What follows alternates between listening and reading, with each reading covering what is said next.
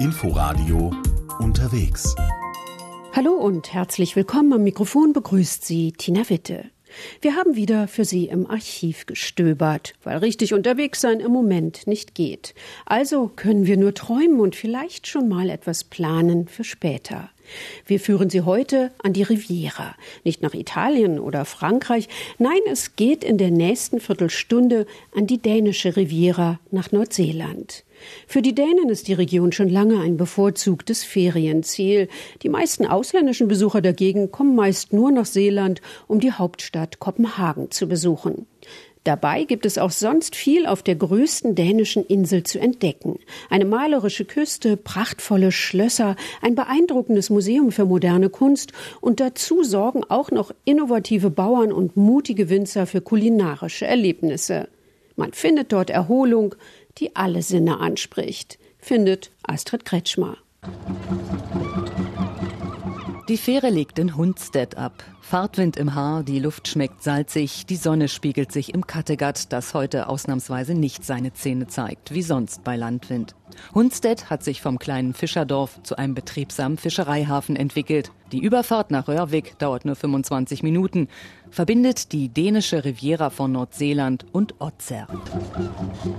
Seeland, die größte Insel Dänemarks im Osten, die Metropole Kopenhagen. Kopenhagen zählt wohl zu den wenigen Hauptstädten Europas, wo man nach einer kurzen Fahrt von nur 30 Minuten feinen Sandstrand unter den Füßen und große internationale Kunst zum Greifen nahe hat. Unberührte Natur und Kultur. Die dänische Riviera präsentiert sich überraschend vielseitig. Und wer bei dem mondänen Begriff Riviera eher an Frankreich oder Italien denkt, hat die Rechnung ohne Hans-Jürgen Olsen, Touristikchef von Auxerre, gemacht. Also eigentlich Auxerre und Nordseeland wie äh, der französische Revier. Also man hat also den Strand, aber was besonders ist, dass man im Hinterland Galerien, alles das hier haben, das ist eigentlich die Grund, dass man die französische Revier besucht. Es liegt nicht die Strande. In fact, die, die Strande am französischen Revier ist ganz schlecht. Aber der Grund ist diese Atmosphäre von Kunst, von Kreativität. Das ist, was mag das andere. Manche Landschaften schaffen Legenden, sagt man in Schottland. In Nordseeland schaffen Landschaften Möglichkeiten. 230 Kilometer malerische Küste mit Sandstränden, die zu den schönsten und besten in ganz Dänemark gehören. Klares Wasser, reiner Sand. Dazu bietet Nordseeland klassische Badehotels aus dem vergangenen Jahrhundert, aber auch imposante Schlösser wie Hamlets Schloss Kronborg. To be or not to be, that is the question.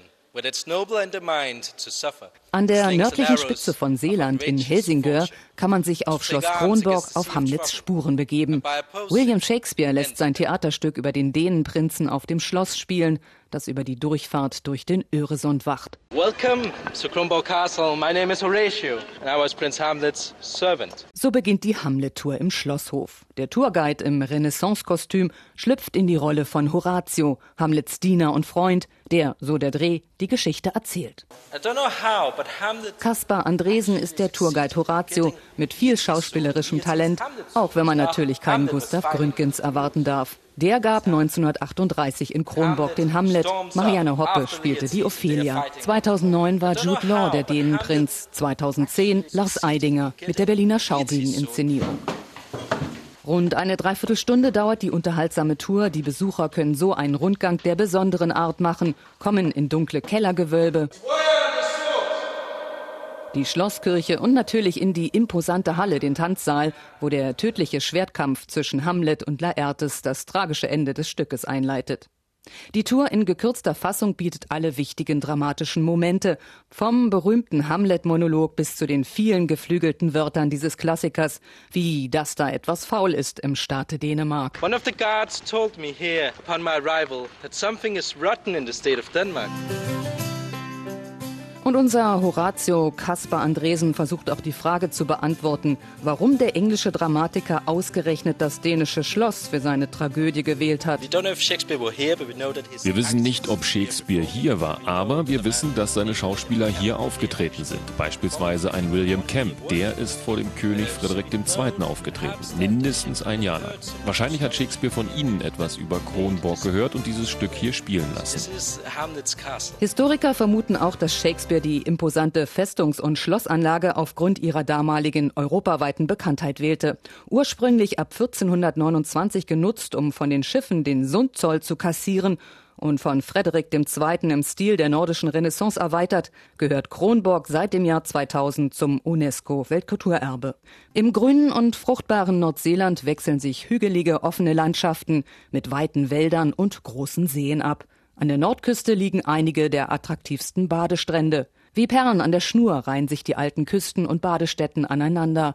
Hornbeck, Lieselei, Tiswildelei, Gilelei, mit den breitesten Stränden, wo der Sand fein und weiß ist und große Dünen Windschatten gewähren. New York hat die Hamptons, Kopenhagen hat Hornbeck. Hier in der Heimat der dänischen Modedesignerin Ilse Jakobsen gibt es Wellness und exklusive Restaurants, ansehnliche Villen, teure Autos und große Boote.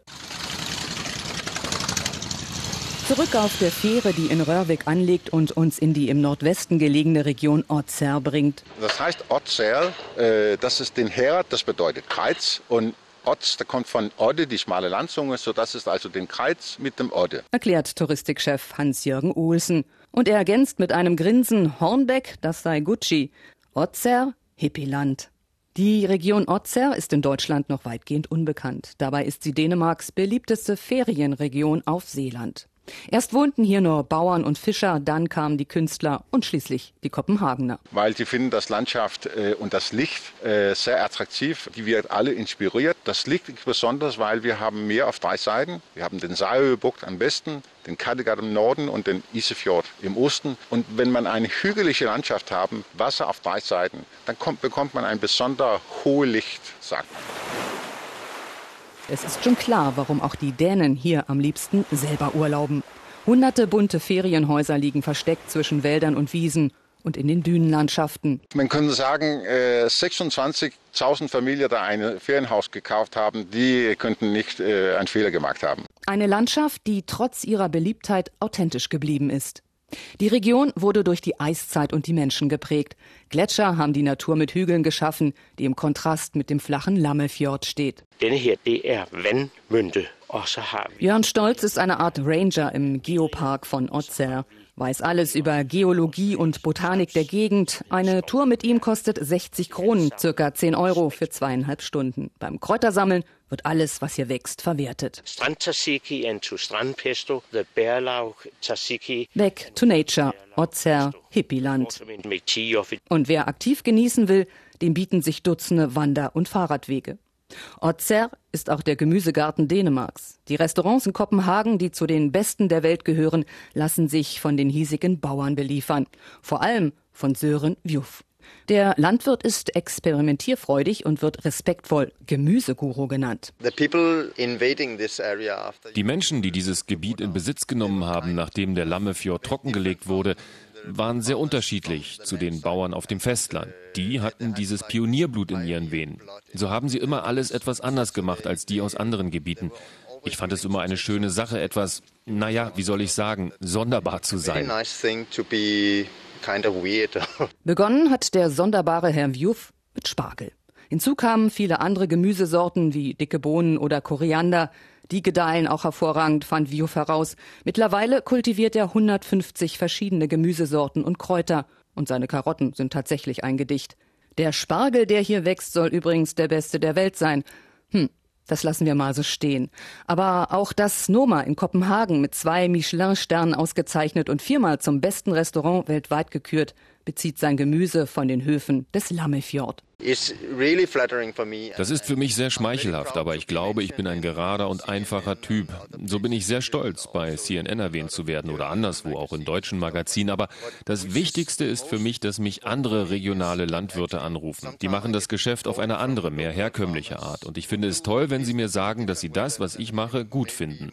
Auch meine Kinder, die meine Sachen essen, sagen, Daddy, das ist gut. Das ist mir viel wichtiger. Dass in Ozer alles besonders intensiv schmeckt, liegt am Boden. Entstanden, als man den Lammefjord teilweise trockengelegt hat. Der gewonnene Boden ist aufgrund von Sedimentablagerung besonders reich an Nährstoffen. Das liegt auch an der intensiven Sonneneinstrahlung. Winzer Anders Irnberg meint sogar, dass seine Region mehr Sonne bekommt als deutsche Weinbaugebiete. Weil wir haben nicht viel Regen im Sommer. Wir haben es sehr sonnig und sehr, sehr trocken hier. Sie können auch sehen, oft ist es so im Sommer, dass wir ein bisschen Wolken, Wolken über das, das richtige Land, große Inseln haben, aber hier nicht wie das Meer und das ist fast immer Sonne. Wein made in Denmark klingt so wie Oliven made in Germany. Circa 80 Weinbauern gibt es in Dänemark, aber nur die Hälfte produziert auch für den Verkauf.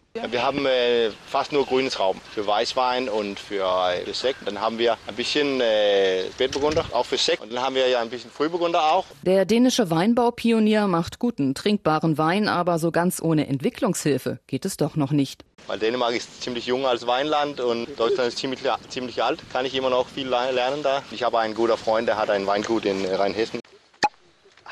Für Skeptiker bietet Örnberg regelmäßig Weinproben an. Aber Deutschland macht immer noch, äh, manche Deutschen machen besser Wein als uns und das, äh, das muss aufhören.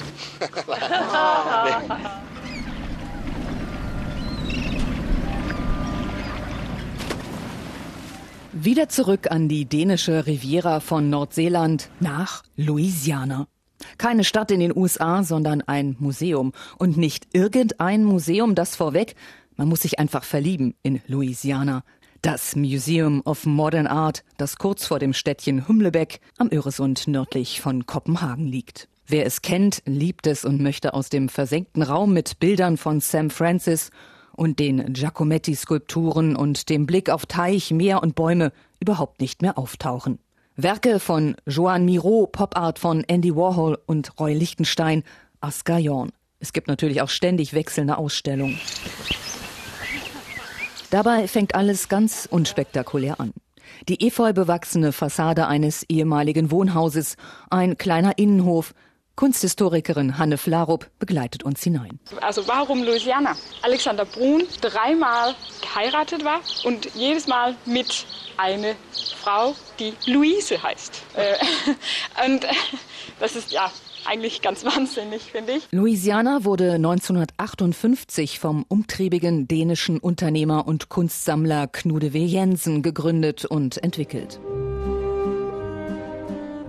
20 der weltberühmten Skulpturen von Alberto Giacometti mit den extrem dünnen Menschen beiderlei Geschlechts gehören zum ältesten Teil der Sammlung. Auch Werke von Jean Arp. Zusammen mit den Henry Moore Arbeiten im Park sind sie eine Art Aushängeschild für das Museum, dessen architektonische Schönheit eine enorme Anziehungskraft ausübt. In Louisiana kann man auf einem Rundgang das Wechselspiel zwischen Kunst, Natur und Architektur genießen. Die Skulpturen im Park, die Gemälde in den Räumen, welche durch Glasgalerien miteinander verbunden sind. Auf diese Weise verliert man nie den Kontakt zur Natur und die Exponate sind in unvergleichliches Licht getaucht. Alexander Kalders meterhohes Mobile hebt sich vor einem Hintergrund aus Meer und Horizont ab.